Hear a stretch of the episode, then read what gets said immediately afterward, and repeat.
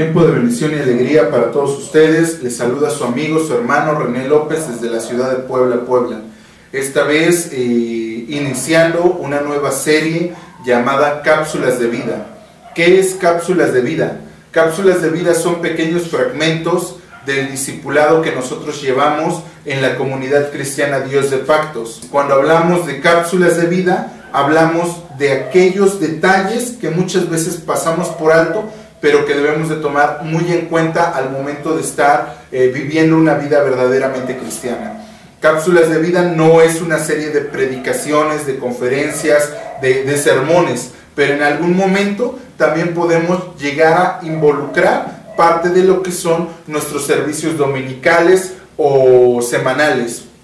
Es por ello que en esta ocasión yo te doy la bienvenida esperando que podamos eh, ser eh, constantes. Eh, cada ocho días estaremos subiendo nosotros nuevo material. Eh, estas cápsulas tú las puedes compartir con tu familia, con tus amigos, conocidos, con quien tú quieras. Y si alguno de ustedes quiere recibir gratuitamente el, el manual de estudio en el que están basadas estas cápsulas de vida, nosotros te lo podemos facilitar también.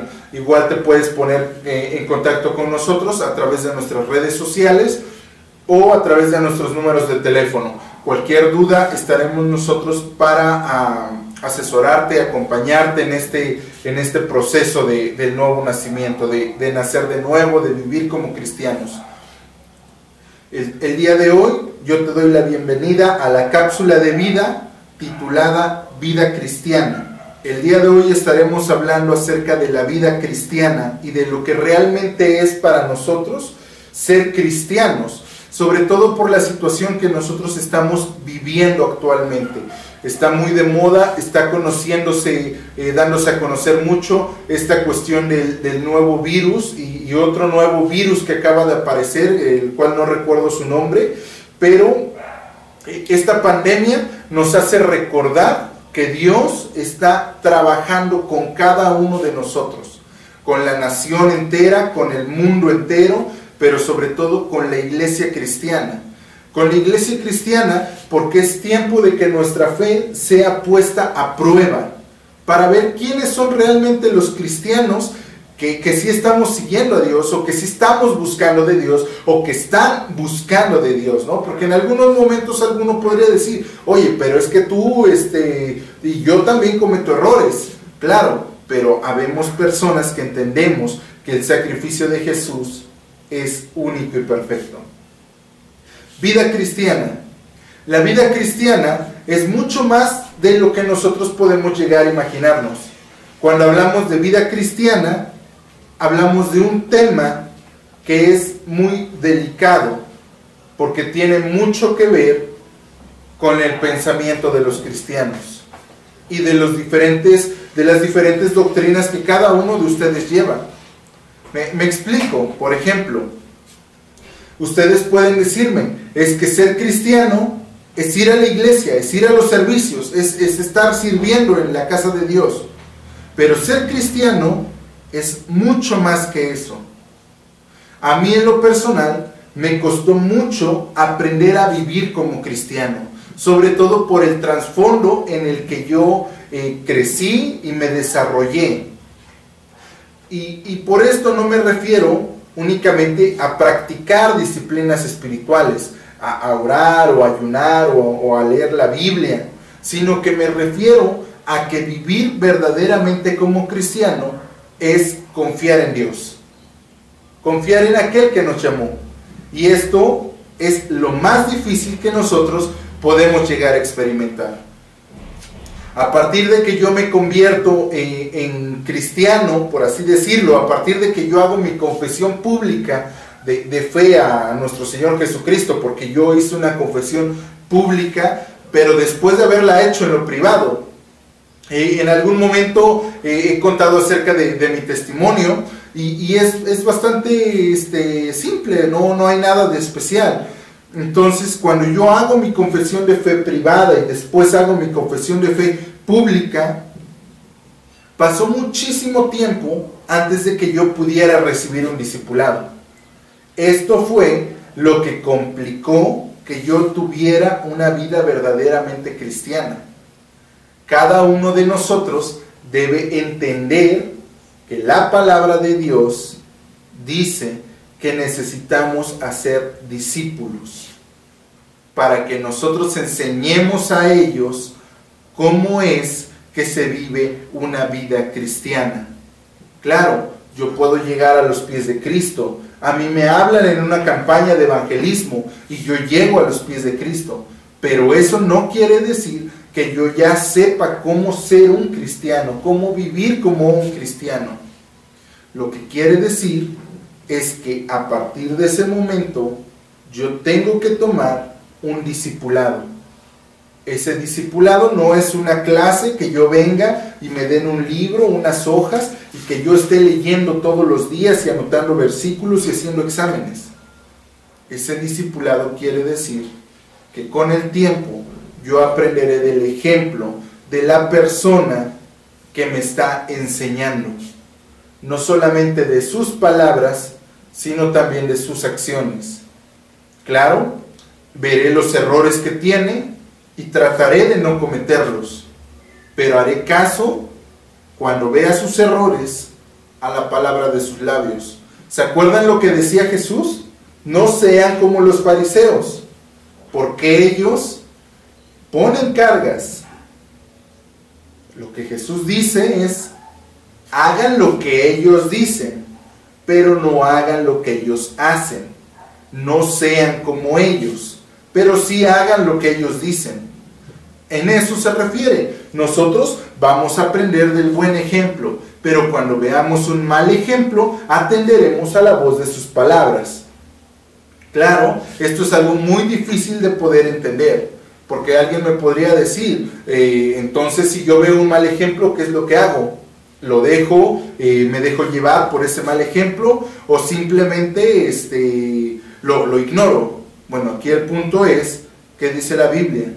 Si tú tienes un maestro, un, alguien que te está eh, llevando en este camino del cristianismo, debes de hacer las cosas buenas que le veas hacer pero también debes hacer las cosas buenas que te diga que tienes que hacer. Pero ¿cuáles son estas cosas buenas? Las cosas buenas es confiar en Dios. Confiar en Dios, porque si a mí me preguntaran en qué se resume la vida cristiana, yo te diría en confiar en Dios. En eso se basa. ¿Por qué? Porque las disciplinas espirituales ponen una carga sobre nosotros por parte de las iglesias. Hay iglesias donde te tienes que levantar a orar, y si no oras no eres cristiano. Hay iglesias donde tienes que ayunar, y si no ayunas no eres cristiano. Pero Cristo ya hizo eso por mí, para que yo no tuviera que hacer algo. Spurgeon decía, si la gracia necesitara de nuestra ayuda, dejaría de ser gracia. Si Dios necesitara que yo orara, dejaría de ser Dios porque yo no tengo nada que hacer para que Él me ame. Y tampoco puedo dejar de hacer algo para que Él no me ame. Él va a hacer al final lo que quiera. La premisa aquí es que nosotros confiamos en la máxima, la soberanía de Dios. Al final Dios hará lo que Él quiera, con quien Él quiera, como Él quiere y cuando Él quiera. Y entonces, si Dios es soberano, nosotros tenemos que aprender que nuestra relación con Él es lo más importante en una vida cristiana. No es necesario que tú y que yo hagamos circo, maroma y teatro para estar con Él. Lo que es necesario es que lo conozcamos. Hace tiempo, cuando llegué a vivir a la ciudad de Puebla, comencé un discipulado de forma autodidacta. Y fue bastante productivo, claro que fue productivo, Claro que aprendí muchas cosas. Tomaba muchos discipulados, tomaba muchos cursos, tomaba muchas grandes cosas de la Biblia. Leía, veía eh, mensajes en internet, los escuchaba, hacía bosquejos con, lo que yo escuchaba, nuevas, este, nuevos mensajes, nuevos eh, sermones. Pero al final hacía falta algo Y ese algo era aprender a confiar en Dios. Porque claro, uno puede decir yo oro, yo hablo con Dios, yo estoy ayunando y yo lo hice. Yo pasaba horas enteras de oración pensando que así Dios me iba a hablar a mí. Pero después entendí que confiando en Él no era que yo lo buscara, sino que Él me encontró. No es que yo le quiera hablar o que quiera que me hable, sino que tengo que escuchar. Porque al único al que le tengo que dar la gloria es a Dios. Claro, cambia. Es lo mismo, pero cambia. Porque antes lo hacía por mí y ahora lo hacemos por Él. ¿Cuál es la diferencia entonces? Una vez que nosotros hemos aceptado a Cristo como Señor y Salvador o reconocido, como ustedes gusten este, mencionarlo, porque hasta, hasta con eso hay este, discusión, una vez que nosotros reconocemos al Señor Jesucristo como Señor y Salvador, hemos llegado a ser sus hijos. El diccionario Webster dice que la palabra cristiano es una persona o se refiere a una persona que se precia de creer en Jesús como el Cristo o en la religión basada en su enseñanza. Sin embargo, cuando nosotros vamos a la raíz etimológica, la palabra cristiano proviene de dos palabras griegas, Cristos y Nanos, que significan ungido y pequeño. Esto quiere decir que en realidad nosotros somos un pequeño Cristo. Es decir, que Dios ha depositado parte de su espíritu en nosotros para que a través de nosotros Él se dé a conocer a las demás personas. Recuerden lo que dice Romanos 8, 28 al 30, que a los que le amamos, todas las cosas nos sirven para bien, porque Él nos escogió, o sea, nos predestinó, nos llamó y nos está capacitando para ser conforme a la imagen de su Hijo. Es decir, para que el mundo pueda ver a Jesús a través de nosotros. Ese es el motivo de la vida cristiana. Si tú oras pero la gente no ve a Cristo en ti, de nada te sirve que ores. Si tú ayunas y la gente no ve a Cristo en ti, de nada te sirve que ayunes. Si tú lees y conoces toda la Biblia, pero la gente no ve a Cristo en ti, de nada te sirve que lo estés haciendo. El punto aquí es que un pequeño Cristo tiene que manifestar a Cristo a través de su vida, su carácter y su conducta. ¿Cómo es esto posible? a través de algo que se llama fruto. Y el fruto es amor, gozo, paz, paciencia, bondad, benignidad, mansedumbre, templanza, fe y todos aquellos atributos de Dios. Ese fruto es lo que va a manifestar al mundo que nosotros somos sus hijos. Claro, seguiremos cometiendo errores, pero para Dios esos errores no son problema. El problema para Dios es el tiempo que tú y yo pasamos lamentándonos a causa de lo que nos enseñaron. He oído a mucha gente después de cometer un error decir, no soy digno de entrar a la presencia de Dios, mejor no voy a la iglesia, he pecado. Eso nos pone a reflexionar. Dios no te llamó siendo santo, te llamó siendo pecador y estás en un proceso. ¿Por qué no entiendes que lo más práctico lo más viable es llegar a los pies de Cristo y decirle, Señor, me equivoqué, perdóname. Porque Él, desde antes de que tú llegues, ya te habrá limpiado. Desde antes de que tú llegues a pedir perdón, Él ya se habrá olvidado de ese pecado, de, ese, de esa falla. Entonces, confiar en Dios necesita de una disciplina, de un eh, límite, de algo que nosotros podamos seguir, de un estándar, de un modelo. Y ese modelo para la vida cristiana son las disciplinas espirituales. Claro, estas disciplinas incluyen el estudio, la oración, el ayuno, incluyen el congregarse, el diezmar y ofrendar, incluyen el servicio social, incluyen todo lo que es mayordomía y servicio, incluyen todo eso. Pero por sobre todas las cosas, la vida cristiana incluye el ser más como Cristo es. Claro, podemos leer la palabra, pero si yo no la aplico, esa disciplina no sirve de nada.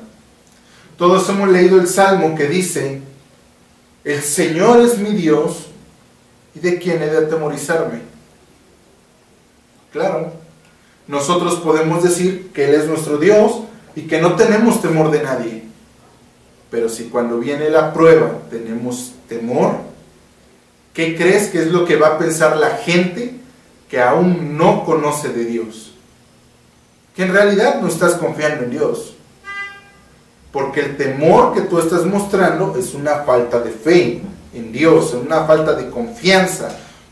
Y esta confianza únicamente viene a través de una relación con Dios. Por eso es que yo no te puedo decir que tú estudies la palabra si aún no has aprendido a tener una relación con Dios. Las disciplinas espirituales llevan un orden establecido. Lo primero que yo te tengo que enseñar a ti que quieres ser un cristiano es a orar. Y orar no es estar hablando. Orar a veces es simplemente estar ahí sin decir nada. Solo con Dios, sabiendo que Él está presente Hace tiempo un amigo me, decía, sabes, tuvimos una cena de gala en la iglesia, su papá era el pastor. Dice, ¿sabes qué fue lo que nos pusieron? Pusieron unas mesas, yo me senté en una silla y la otra silla estaba vacía. Pero sirvieron comida para dos, bebida para dos, postre para dos, cubiertos para dos. Y yo estaba comiendo y estaba platicando con él. Yo sé que no pasó nada, nada sobrenatural. La, el agua no disminuyó, la comida no se le fue el sabor, la, la silla no se arrugó, nada pasó. Pero mi fe está en que Él estaba ahí, en que yo estaba hablándole y Él me estaba escuchando. Yo entendí eso. Cuando Él me lo dijo, yo entendí eso y dije, es muy cierto ¿Por qué? Porque nosotros necesitamos entender que estar con Dios no implica nada sobrenatural y al mismo tiempo implica todo. Nada sobrenatural para nuestros ojos, pero todo sobrenatural para nuestro cuerpo, alma y espíritu. Porque lo que no vemos con los ojos, el Señor lo está obrando de cualquier forma. Lo que no sentimos en nuestras emociones, el Señor lo está obrando de cualquier forma. Lo que no vemos espiritualmente, a veces por falta de discernimiento o porque simplemente Dios, su soberanía no quiere que veamos, al final Dios lo sigue haciendo. Claro, a nuestros ojos no pasa nada, pero nuestra carne sigue pasando aunque no lo veamos. En nuestra alma no sentimos nada, pero sigue pasando aunque nosotros sintamos que estamos solos. En nuestro espíritu no pasa nada porque no siento el toque del Espíritu Santo, porque no, no estoy llorando aquí en la presencia de Dios, pero al final Dios lo sigue haciendo. Entonces, la vida cristiana consiste en aprender a conocer a Dios. Lo primero que debemos de aprender es orar. Orar estar es, es estar con Dios únicamente. Ahí. Claro, podemos platicar, podemos hablar con Él, pero dejemos esa religiosidad de decir, es que tienes que orar de tal manera. Hace poco me decían, ¿qué es lo primero que haces cuando vas a la casa de tus papás? Mm, me puse a pensar y dije, bueno, saludo, y digo, hola, buenos días o buenas tardes, y a veces ni saludo, a veces simplemente entro y digo, ¿qué hacen? ¿Cómo están? Como si siguiéramos viviendo juntos. Me meto ahí a su cuarto donde ellos estén, eh, donde ellos están sentados y no pasa absolutamente nada. En alguna ocasión les llego a decir, mamá, papá, eh, o mamá o papá o como, como sea que les digan. Pero no es necesario estarlos llamando por nombre o estar diciendo, eh, mamá, ¿puedes hacer esto? Muchas gracias. Mamá, ¿puedes traer el otro? Muchas gracias. Papá, quiero decirte algo. Papá, esto es lo que quiero decirte. No. Simplemente estamos en una relación, en una comunión de decir, pues ya llegué, ¿cómo están? ¿Qué hay de nuevo? ¿Qué cuentan? ¿Qué hacen? Yo hice esto, yo hice aquello, yo traje esto, yo quiero esto. Se dan cuenta de que cuando nosotros hablamos con una persona que ya conocemos, nos podemos quitar de esa religiosidad de estar diciendo, Señor, te pedimos en esta hora, Padre, que tú obres poderosamente. Espíritu Santo, por favor, te invocamos tu nombre, papá, papito. Te pedimos, Señor, y mencionamos la palabra Señor como cien veces en una sola oración. Cuando la verdad es que Dios es simplemente llegar y decir, pa, ya vine, estoy acá. Esto fue lo que me pasó en el día. ¿Sabes? Me siento cansado, me siento harto de todo, quisiera dejar todo. Pero por ti no lo voy a hacer. Me, duele, me duele, claro que me duele porque soy de hombre, soy de carne. Me, enoja, me, purga, sigo teniendo este temperamento, este carácter que, que no me gusta. Pero yo sé que tú vas a orar. Así que, pues, yo sé lo que tengo que hacer, es venir a dejarte mis cargas y yo sé que tú vas a obrar y que me vas a ayudar. Así que, qué bonita es esta relación que tenemos, papá. Esa es la oración.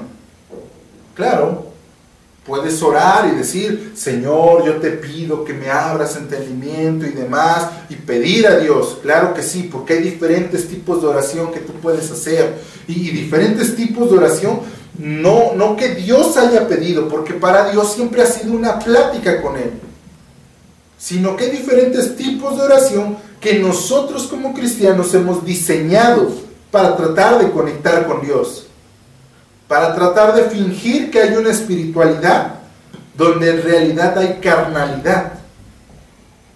Entonces, claro, puedes empezar diciendo, voy a hacer una oración de acción de gracias. Voy a hacer una oración de intercesión. Voy a hacer una oración de súplica o una oración de guerra espiritual. Claro, puedes hacerlo. El Padre nuestro incluye todos esos elementos incluye todo lo que nosotros debemos de hacer, de pedir, de, luchar contra el enemigo, ¿no? Pero lo más bonito de todo es lo que dice Hebreos, que por su sacrificio ahora podemos entrar confiadamente al lugar santísimo y decirle, Abba Padre, Papito, Papá, aquí estoy, no hace falta que haya un ritual. Ahora podemos entrar libremente. El ritual era para el sumo sacerdote, para los levitas que entraban al lugar santísimo. Ellos se tenían que lavar las manos, ellos se tenían que poner vestiduras, ellos tenían que hacer un sacrificio para poder entrar al lugar santísimo. Nosotros no necesitamos hacer eso, tenemos una puerta abierta para poder entrar, para poder decirle, Dios, estoy acá, papá, estoy acá, no hace falta ningún ritual. Lo que hace falta es romper con esos rituales. Claro, eso no quiere decir que no ores mucho tiempo. Eso no quiere decir que no tengas tiempo para agradecer. Lo que quiere decir es que tu tiempo con Dios debe de ser genuino, debe de ser honesto, Martín Valverde decía, vístete de ti mismo. Es la mejor ropa que te puedes poner. Sé honesto con Dios, porque Él siempre ha sido honesto contigo. No le mientas a Dios. No te hagas el fuerte delante de Dios. Y sobre todo, no finjas espiritualidad delante de Dios nos llames a las cosas que no son como si ya fuesen, por querer o por creer que por hacerlo lo vas a recibir. Simplemente confía en Dios. Él sabe lo que es mejor para ti. Claro, todos queremos tener casa, todos queremos tener coche, dinero, pero Él sabe qué es lo mejor para nosotros. Así que en esta hora yo te invito a que tú eh, reflexiones sobre tu relación con Dios. Olvídate de los rituales. Únicamente entra a su presencia y dile, papá, aquí estoy. Yo sé que tú haces todas las cosas perfectas y hoy quiero ponerme a cuentas contigo. Te he fallado, lo he hecho, he hecho malas cosas, he orado esperando cosas, pero hoy quiero cambiar eso, hoy quiero cambiar esa situación. Entonces, oremos a Dios. Papá, te damos muchas gracias por lo que tú estás haciendo. Te pido que tú bendigas a cada persona que nos escucha a través de las redes sociales, a través de los diferentes medios de comunicación, que tú a cada uno de ellos les des entendimiento y sabiduría, que seas tú hablando a nuestros corazones, que seas tú eh, enseñándonos la forma correcta en la que debemos de vivir nuestro cristianismo, porque la fe en acciones es viva eficaz. Te pedimos que tú nos ayudes a entender esto, porque esta es la parte que tú puedes hacer por nosotros. El resto haremos nuestra parte y oraremos y estaremos en tu presencia como tú lo has pedido y establecido. Únicamente sabiendo que tú eres nuestro papá y nosotros tus hijos. Entendemos que la vida cristiana es aprender a confiar en ti que confiar en ti se logra a través de una serie de disciplinas espirituales que tú has establecido para facilitar el camino, para encontrar el camino de regreso a casa. Por todo lo demás, muchas gracias en el nombre